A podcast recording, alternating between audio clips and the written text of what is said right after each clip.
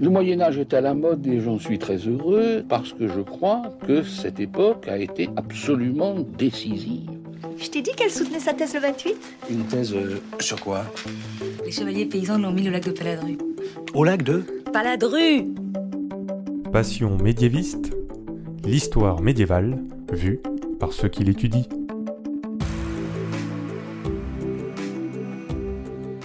Est-ce que l'on sait tout du Moyen Âge Est-ce qu'il reste encore des choses à découvrir? Et d'abord, qu'est-ce que le Moyen Âge En fait, il y a autant de réponses que de médiévistes. Dans cette émission, nous nous intéressons à comment l'histoire médiévale est étudiée aujourd'hui par de jeunes chercheurs, quels sont les sujets qui les intéressent, pour vous donner envie d'en savoir plus et pourquoi pas donner de l'inspiration à de futurs chercheurs. Épisode 5 Vincent et les messagers de guerre, c'est parti. Excuse-moi, mais euh, il y a des gens que, que ça intéresse?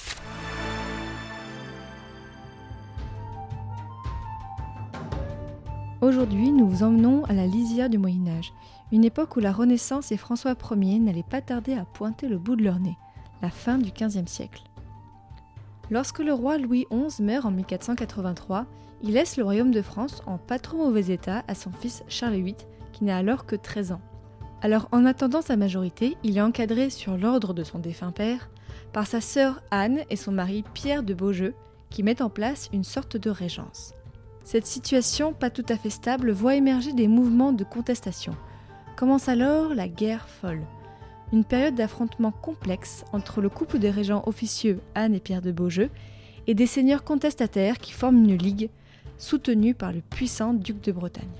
La guerre en tant que telle commence en décembre 1484, mais les épisodes de bataille et de siège sont finalement assez rares, et le conflit sera surtout un conflit diplomatique perturbé par des complots. La guerre folle, comme on l'a appelée, va durer jusqu'en 1491 et se finit avec le mariage de Charles VIII, devenu adulte, avec Anne de Bretagne, l'héritière du duché de Bretagne, et qui met fin à la révolte des ligueurs. Vincent Létumier, bonjour. Bonjour. Tu es étudiant à l'Université Paris 1 Panthéon-Sorbonne et tu as étudié la guerre folle que je viens de résumer dans un mémoire présenté en juin 2017 à travers les lettres envoyées et échangées entre les différents protagonistes. Et tu nous proposes aujourd'hui de parler des messagers de guerre à la fin du Moyen Âge et à travers ce conflit.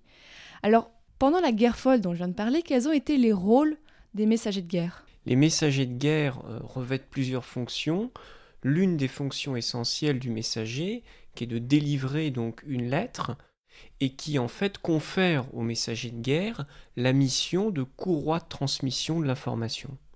C'est une mission essentielle, c'est une mission risquée aussi, parce que le messager de guerre s'expose, il met sa vie en péril, et c'est une mission que le messager n'a pas toujours choisie, d'où des situations cocasses.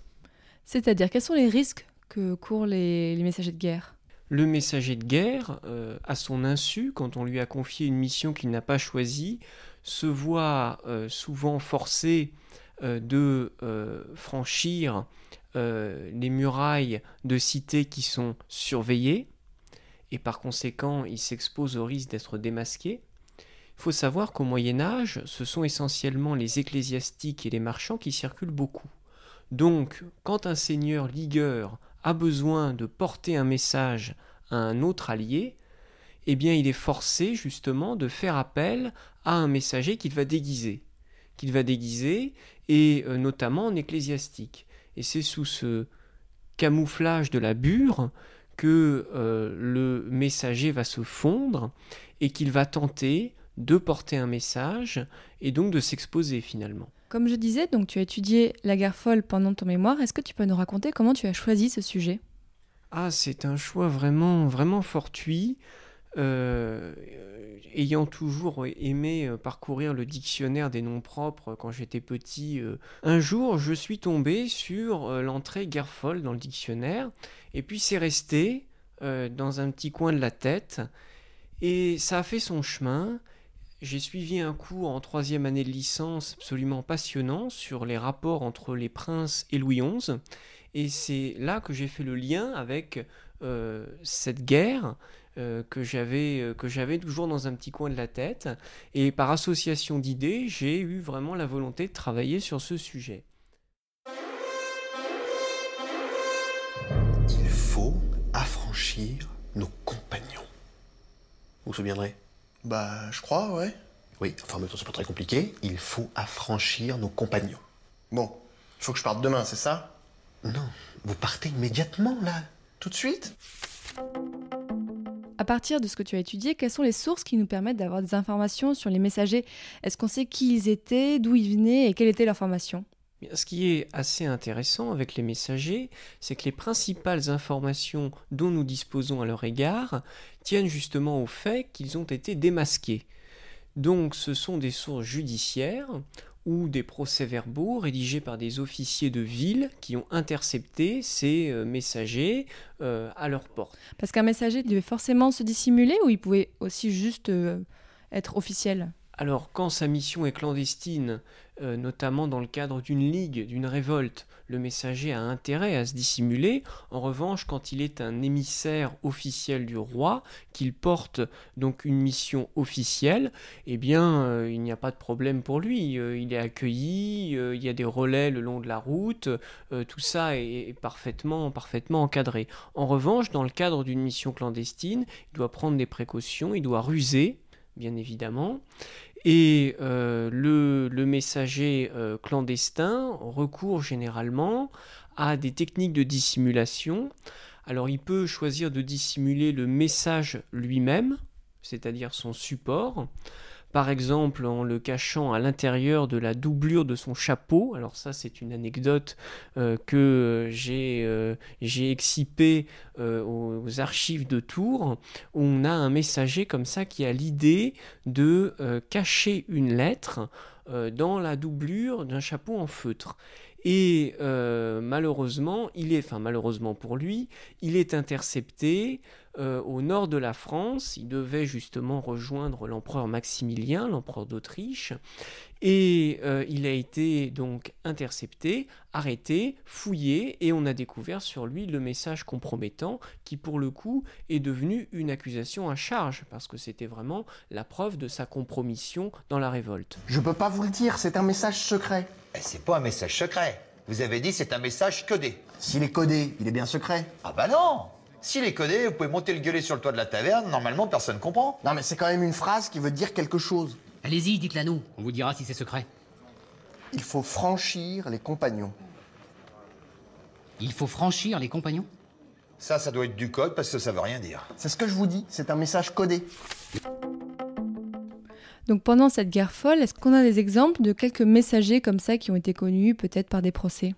Alors euh, souvent ça ne va pas jusqu'au procès dans le sens où euh, les messagers savent se défendre lorsqu'ils sont euh, arrêtés. Et j'ai trouvé notamment le cas toujours à Tours d'un messager qui s'appelle Pierre David. Et alors ce messager a un parcours euh, assez exceptionnel. On l'a réquisitionné au petit matin dans une ville assiégée et on l'a mis devant le fait accompli en lui intimant d'aller porter une lettre aux alliés du duc d'Orléans qui se trouvaient au nord du Poitou. Et c'était son métier de base? Absolument pas. Lui est un clerc, il a une culture euh, d'ecclésiastique et euh, il explique justement dans une longue lettre qu'il a rédigée pour se défendre, une lettre adressée au roi, il explique qu'il s'est vu confier euh, une mission à son insu. Il a mené sa mission à bien jusqu'au moment où euh, on a fini par l'identifier et où on l'a incarcéré à la prison de Tours. Mais pendant deux jours, effectivement, entre Beaugency et Tours, Beaugency qui est une petite ville euh, au sud d'Orléans, le long de la Loire, eh pendant deux jours, il a cheminé avec plusieurs liasses de lettres euh, en direction donc des alliés des ligueurs.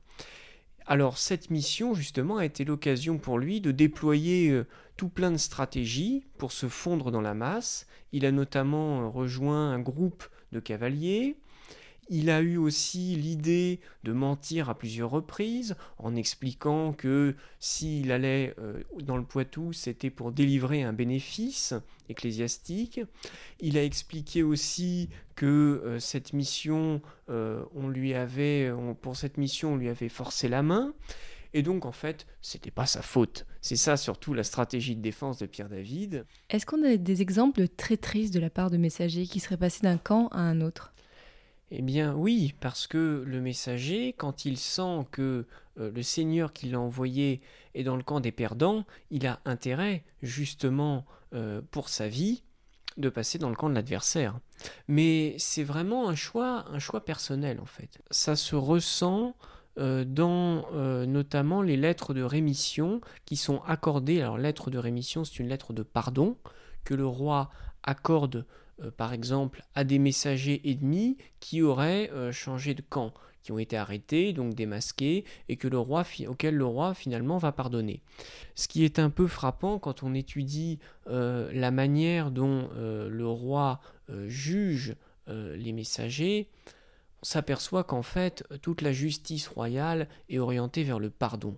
Et on est loin de l'image d'un Moyen Âge violent, avec une justice implacable, où on écartèle les gens en place publique. J'en parlais tout à l'heure pendant l'introduction, là on est au XVe siècle, on est à la fin du Moyen Âge. Qu'est-ce qui reste encore justement de, médiéval dans cette époque?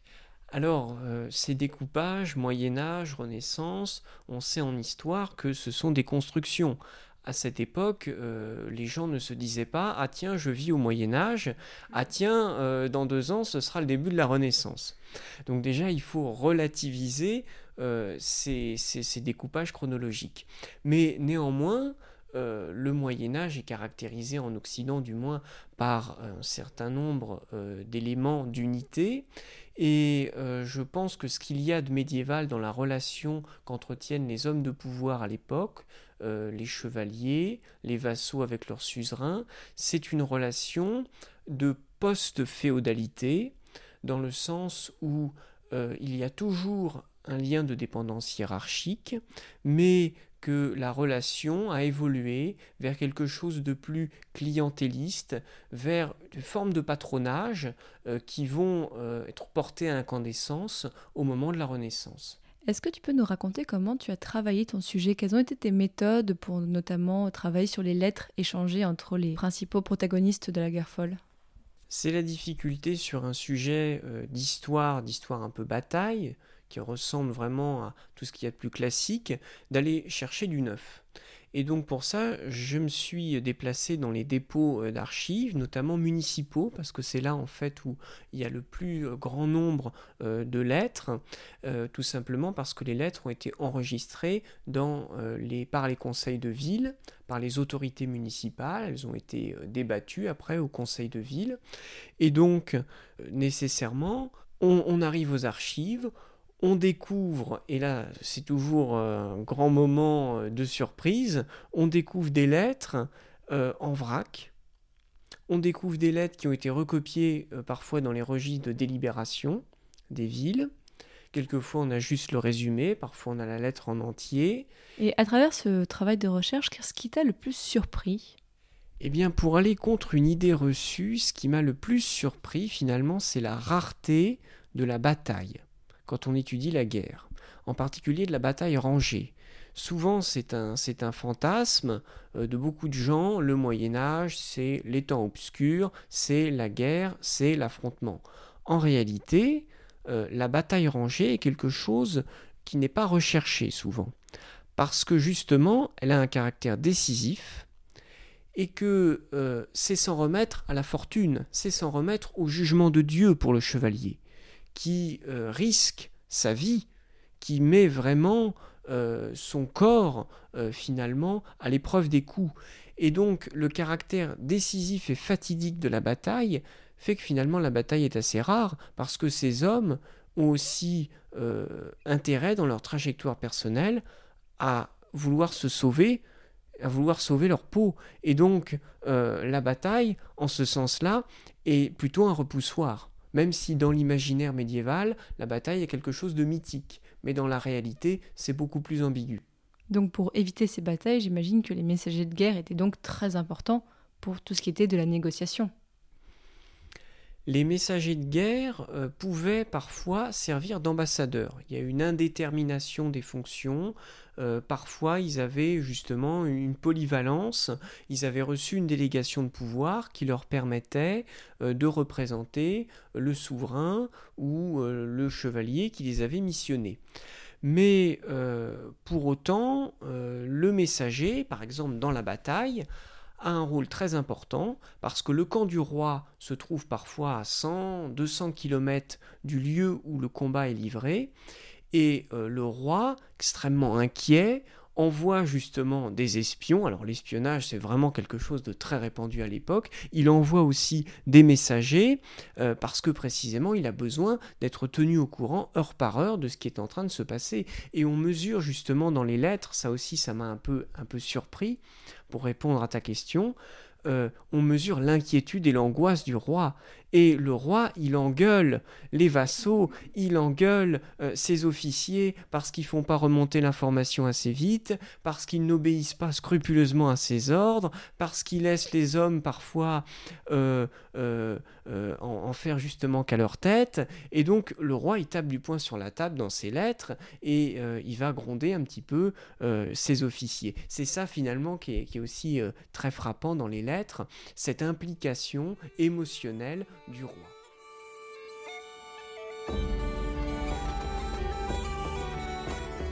William Nos messagers. Voilà Les Anglais font progresser une armée. Vers Stirling. Et les nobles se rallient à nous. Robert le Bruce et la plupart des autres refusent de prendre part à la bataille. Mais la nouvelle s'est répandue et les hommes des terres du Nord se pressent de nous rejoindre. Oui Il en arrive des centaines Des milliers Êtes-vous prêts pour la guerre?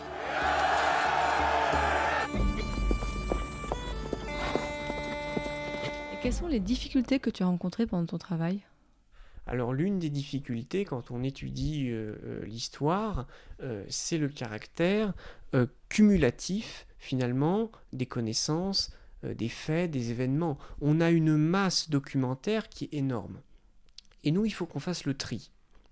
Et là, je m'adresse peut-être aux futurs médiévistes. Il ne faut pas avoir peur de tailler dans le vif. Parce que précisément, on ne pourra jamais embrasser toute l'histoire. Donc, il faut cibler. C'est-à-dire, dans ton mémoire, qu'est-ce qui t'a posé problème en termes de connaissances? Il y a quelque chose dont j'ai horreur en histoire, c'est la généalogie, parce que j'aime pas beaucoup les affaires de famille. Et quand on commence à étudier justement les relations de pouvoir dans le milieu de la cour, on n'en sort pas. Parce que on se rend compte qu'en fait, tout ce monde-là, comte d'Angoulême, duc d'Orléans, duc d'Alençon, duc de Bretagne, les régents officieux, ils appartiennent à la même famille ils ont les mêmes ancêtres. C'est une grande engueulade de famille finalement que ce conflit de la fin du XVe siècle. Pour finir cette émission, est-ce que tu pourrais nous donner des conseils à donner à des personnes qui voudraient se lancer dans un mémoire d'histoire médiévale? Alors déjà, il y a se lancer dans des études d'histoire, se lancer dans des études d'histoire médiévale et puis écrire un mémoire.